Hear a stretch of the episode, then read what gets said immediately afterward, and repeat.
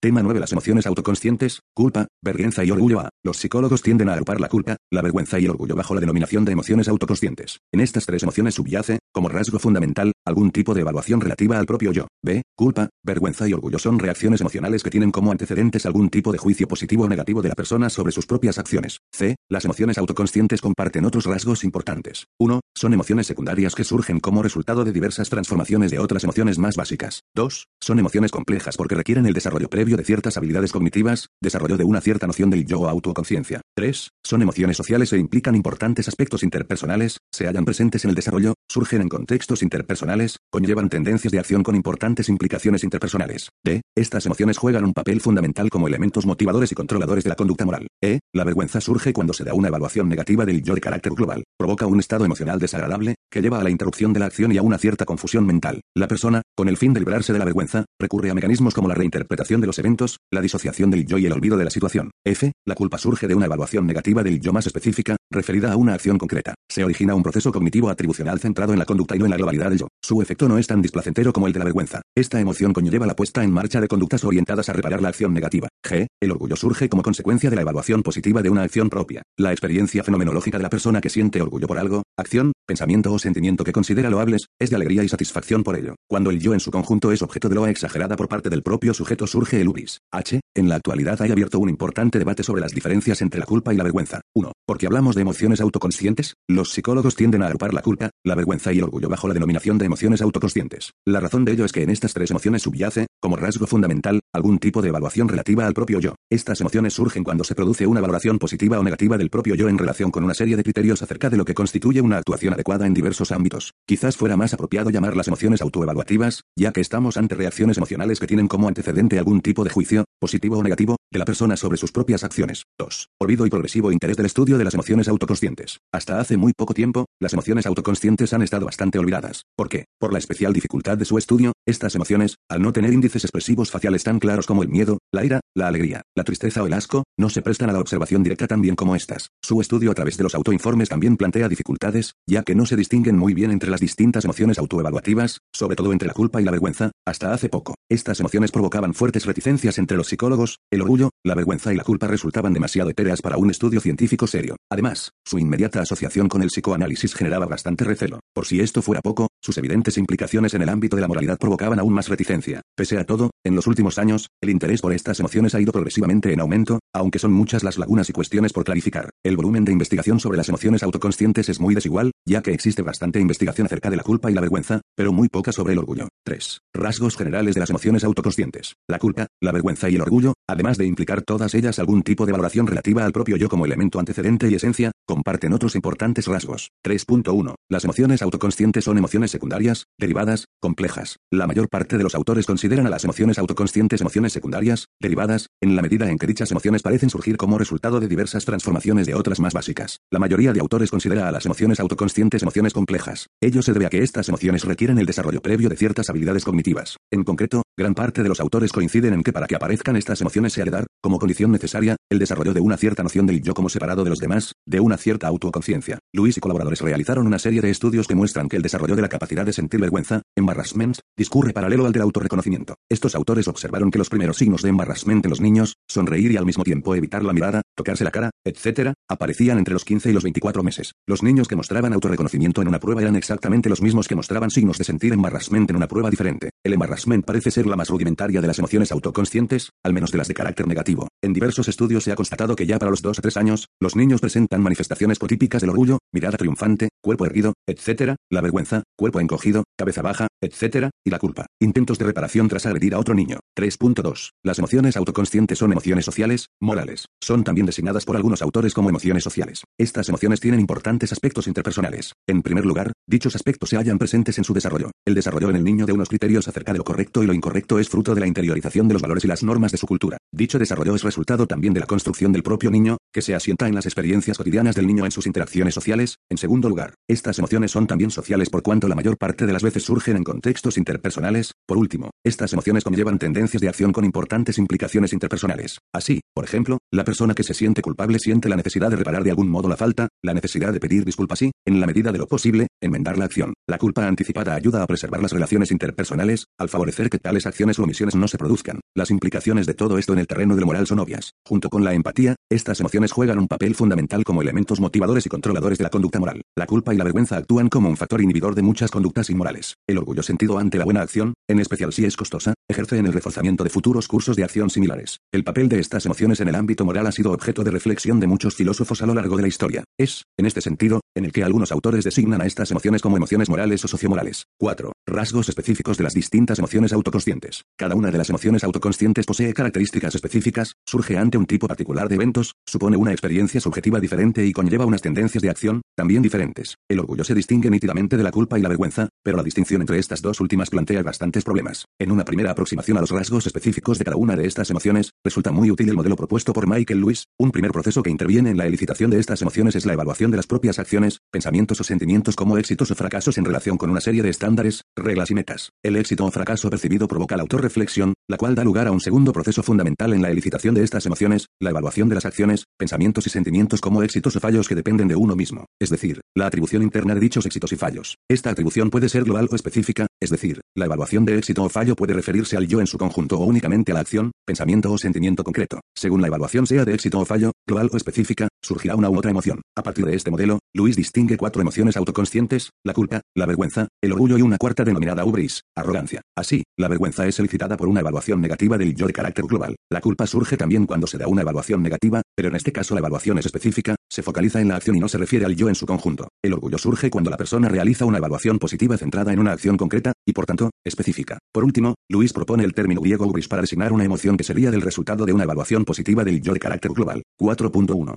Emociones provocadas por autoevaluaciones negativas, vergüenza y culpa. La vergüenza surge cuando se da una evaluación negativa del yo de carácter global. La experiencia fenomenológica de la persona que experimenta vergüenza es el deseo de esconderse, de desaparecer, tierra, trágame. Es un estado muy desagradable, que provoca la interrupción de la acción, una cierta confusión mental y cierta dificultad y torpeza para hablar. Físicamente, se manifiesta en una especie de encogimiento del cuerpo, la persona que siente vergüenza se encorva como si quisiera desaparecer de la mirada ajena. En la medida en que supone un ataque global al yo, la persona va a intentar librarse de este estado emocional, pero ello no resulta tan fácil como reparar una acción concreta. La culpa surge de una evaluación negativa del yo más específica, referida a una acción concreta. Desde el punto de vista fenomenológico, las personas que sienten culpa también experimentan dolor, pero, en este caso, el dolor tiene que ver con el objeto del daño que se ha hecho o con las causas de la acción realizada. En la medida en que el proceso cognitivo atribucional se centra en la conducta y no en la globalidad del yo, la experiencia de culpa no es tan displacentera ni provoca tanta confusión como la vergüenza. Por otra parte, la culpa tampoco lleva a la interrupción de la acción, en cuanto a su expresión no verbal, mientras que en la vergüenza la persona se encorva en un esfuerzo por esconderse y desaparecer, en la culpa, la persona tendería más bien a moverse inquieta por el espacio, como si tratara de ver qué puede hacer para reparar su acción. Además, en la culpa tampoco se da el rubor facial que aparece en muchas personas cuando experimenta vergüenza. Por último, las personas pueden librarse del estado emocional de culpa con relativa facilidad a través de la acción correctora, aunque esta no siempre es viable. En definitiva, según Luis, la culpa, en principio, posee una intensidad negativa menor, es menos autodestructiva y, en la medida en que implica tendencias correctoras, se revela como una emoción más útil que la vergüenza. 4.2. Emociones provocadas por autoevaluaciones positivas, orgullo y ubris. El orgullo surge como consecuencia de la evaluación positiva de una acción propia. La experiencia fenomenológica de la persona que siente orgullo por algo, una acción, un pensamiento, un sentimiento, es de alegría, de satisfacción por ello. Al ser un estado positivo, placentero, la persona va a tratar de reproducirlo. El sujeto se halla absorto en la acción que le hace sentirse orgulloso. De este modo, el orgullo conlleva una tendencia a la reproducción de las acciones que lo suscitan. Ubris designa una especie de orgullo exagerado. Surge como consecuencia de una evaluación positiva del yo de carácter global. En casos extremos se asocia al narcisismo. La experiencia fenomenológica del sujeto que siente ubris es muy positiva y reforzante. En este estado, al contrario que en el de la vergüenza, la persona se siente estupendamente satisfecha consigo misma. Al ser un estado tan satisfactorio, la persona va a tratar de mantenerlo. Sin embargo, estos sentimientos pueden ser adictivos, por lo que la persona se ve impedida a reproducirlos a toda costa. Las personas con ubris, en general, provocan rechazo en los demás. Ello es lógico, pues esta emoción puede resultar conflictiva en el terreno interpersonal. Además, dado el sentimiento de superioridad y el desdén hacia los demás asociados a este estado, la persona que experimenta ubris, con su modo de actuar, puede hacer que otras personas se sientan humilladas. 5. Estos rasgos son generalizables a todas las culturas. Debemos tener en cuenta un problema en el estudio de las emociones secundarias, el problema de las diferencias semánticas en diversas culturas entre términos aparentemente intercambiables. Este es un problema real, que plantea serias dificultades para llegar a conclusiones científicas generales acerca de la naturaleza de las emociones. Cuando se compara la clasificación de las emociones en familias y subfamilias en distintas culturas, se constata que las diferencias culturales no serán únicamente a nivel de las emociones más específicas. Así pues, conviene ser prudentes a la hora de plantear conclusiones generales sobre las emociones. La mayor parte del corpus teórico al respecto se basa en un conjunto de estudios que, en su mayoría, se han realizado a través de autoinformes con muestras de hablantes anglosajones y, por tanto, las conclusiones de los mismos quizás no sean totalmente válidas en otras culturas y, en concreto, en la nuestra. 6. Cuestiones a debate en la actualidad. 6.1. Sobre la culpa y la vergüenza. Tanto entre los psicólogos como entre la gente común, los términos culpa y vergüenza a menudo se mencionan en relación con un mismo tipo de eventos o situaciones. Ello parece indicar que estas dos emociones se encuentran realmente muy próximas. La distinción entre ellas no es nada fácil. 6. 1. 1. ¿En qué se diferencian la culpa y la vergüenza? En torno a esta cuestión existen tres posiciones fundamentales. 1. Un primer punto de vista, en el que la vergüenza es una emoción más pública, una emoción que surge de la desaprobación de los demás y requiere de la presencia, real o imaginada, de los otros, mientras que la culpa es una emoción más privada, que surge de la propia desaprobación y no requiere de observadores externos. 2. Un segundo punto de vista, en el que una y otra emoción son elicitadas por distintos tipos de transgresiones o fallos. La culpa aparece cuando se transgreden ciertas normas o reglas, y la vergüenza cuando no se alcanzan ciertos estándares o metas. En términos psicoanalíticos, la culpa es el resultado de un conflicto entre el yo y el superyo o conciencia moral, mientras que la vergüenza surge de un conflicto entre el yo y el yo ideal 3. Un tercer punto de vista, defendido por Tangney, defiende que lo que diferencia a la culpa y la vergüenza no es tanto el tipo de evento antecedente como el modo en que la persona interpreta sus transgresiones o fallos.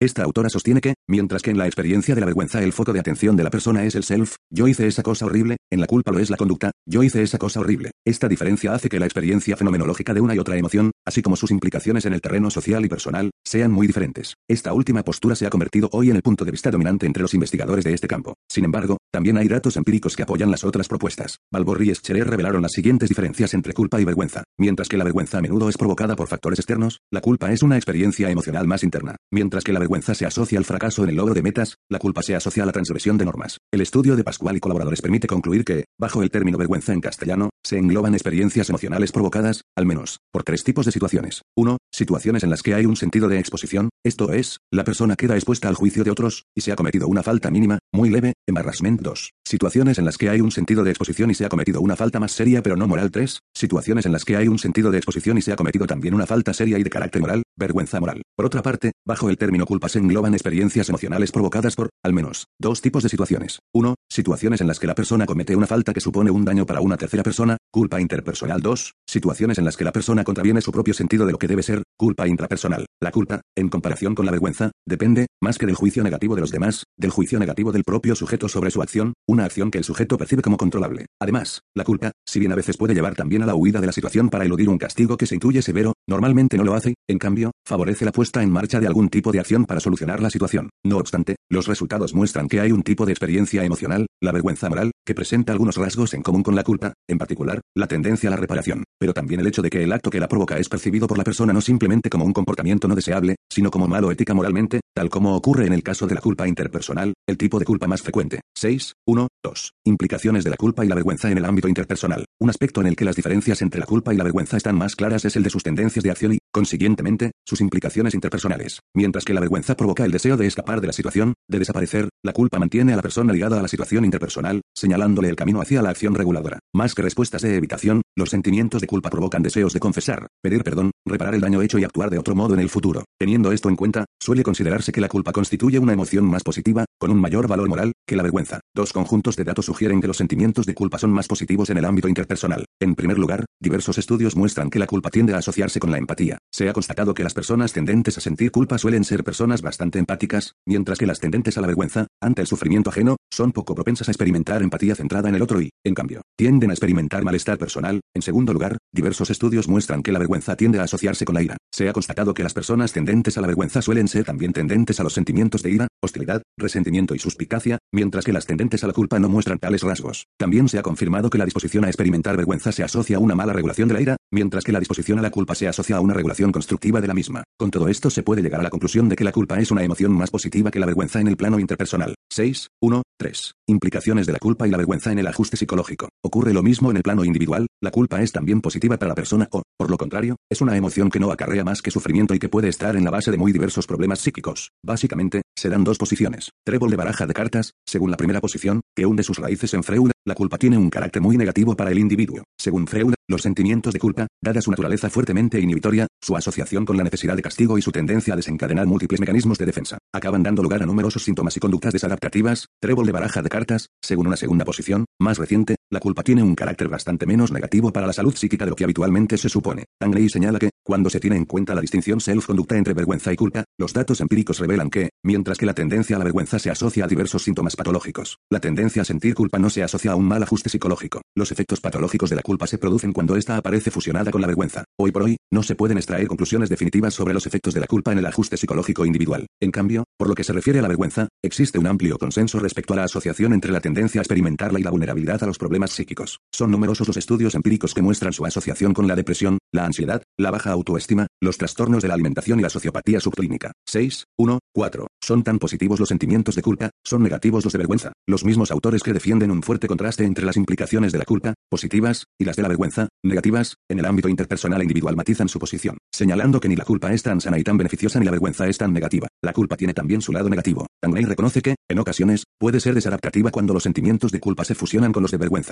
La mayor parte de los autores que han profundizado en esta emoción ha distinguido varios tipos de culpa, unas más adaptativas que otras. Se pueden distinguir dos tipos de culpas. Culpa freudiana es una culpa que hunde sus raíces en la ansiedad asociada a la transgresión y que incluye fuertes dosis de agresividad dirigida básicamente hacia el propio individuo, pero que también puede dirigirse al exterior. Culpa empática en la línea de la culpa depresiva frente a la culpa persecutoria y de la culpa interpersonal. Es una culpa que surge cuando la persona siente empáticamente el dolor ajeno y se percibe como agente causal de dicho dolor. Culpa en la actualidad, entre los estudiosos de la emoción en general y de la culpa en particular, domina una visión mucho más positiva de esta emoción, una visión claramente influenciada por los planteamientos de Hoffman. Cuando se habla de la culpa, tiende a entenderse el tipo de culpa asociada a la empatía, tendencia a la reparación de la acción y, de este modo, resulta esencial en el restablecimiento de las relaciones interpersonales que han podido resultar dañadas a consecuencia de la acción del sujeto. En definitiva, la culpa es una respuesta emocional con efectos muy positivos en el plano interpersonal y que, más allá del malestar que su experiencia supone, no tiene ningún efecto negativo en el individuo. Vergüenza no todo en ella es desadaptativo. La vergüenza tiene también aspectos positivos. Los sentimientos de vergüenza poseen también una importante función autorreguladora, ya que ayudan a las personas a evitar muchas transgresiones y conductas inapropiadas. La vergüenza protege contra la conducta inconveniente y así es adaptativa, aunque en casos de exceso, deficiencia o regulación, puede resultar desadaptativa. Barrett señala que si la culpa nos ayuda a tomar conciencia del poder que tenemos de hacer daño y de la posibilidad de reparar dicho daño, la vergüenza nos ayuda a analizar el propio yo como en un espejo. En este sentido, ambas emociones juegan un importante papel en el desarrollo del yo.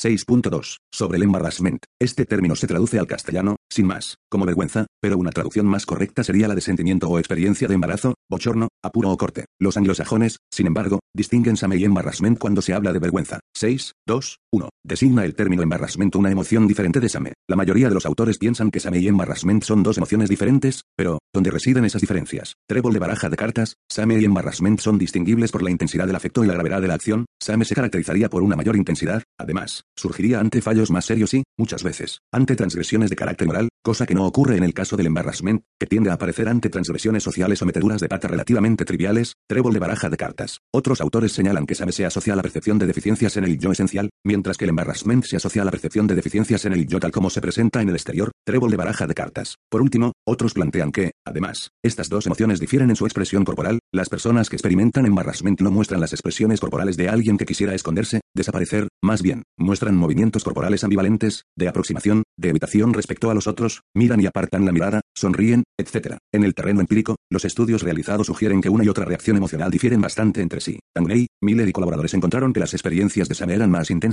más dolorosas e implicaban una mayor sensación de transgresión moral que las de embarrassment. Implicaban, también, una mayor sensación de responsabilidad, mayor pesar y mayor enfado con uno mismo, así como la creencia de que los otros estaban también disgustados con uno. Las experiencias de embarrassment, en cambio, resultaban, en general, más divertidas, ocurrían más de repente e implicaban una mayor sensación de sorpresa. Además, se acompañaban de cambios fisiológicos más intensos, rubor, sonrojo, y una mayor sensación de exposición a los demás. 6, 2, 2. Rasgos fundamentales del embarrassment, que es exactamente lo que provoca embarrassment, qué función cumple esta reacción emocional, en cuanto al tipo de eventos que la provocan, puede decirse que el embarrassment constituye la más social de todas las emociones autoconscientes, a diferencia de la culpa y de Same, la experiencia de embarrassment se produce casi, sin excepción alguna, en presencia de otros. Pero, más allá de este rasgo social, hay pocos elementos que caractericen de forma consciente a las situaciones de embarrassment. ¿Cuál es, entonces, el proceso psicológico o dilema esencial que lleva a sentir esta emoción? Sobre esta cuestión, existen diversas posiciones. Miller dice que lo fundamental sería la evaluación negativa por parte de los otros. Sin embargo, También se puede sentir embarrassment en situaciones positivas, simplemente por sentirse el foco de atención de mucha gente. Otros autores sostienen una visión dramática de esta emoción, en la cual encajan perfectamente tales situaciones positivas. El embarrassment se produce cuando ciertos roles y guiones sociales implícitos se ven trastocados y las interacciones sociales resultan algo raras, torpes. Por último, Luis propone distinguir entre dos tipos de embarrassment, el provocado por la mera exposición a los otros y el provocado por una autoevaluación negativa. Aunque no existe consenso respecto a lo que produce embarrassment, existe bastante acuerdo en cuanto a las funciones de esta emoción. Muchos autores coinciden en que esta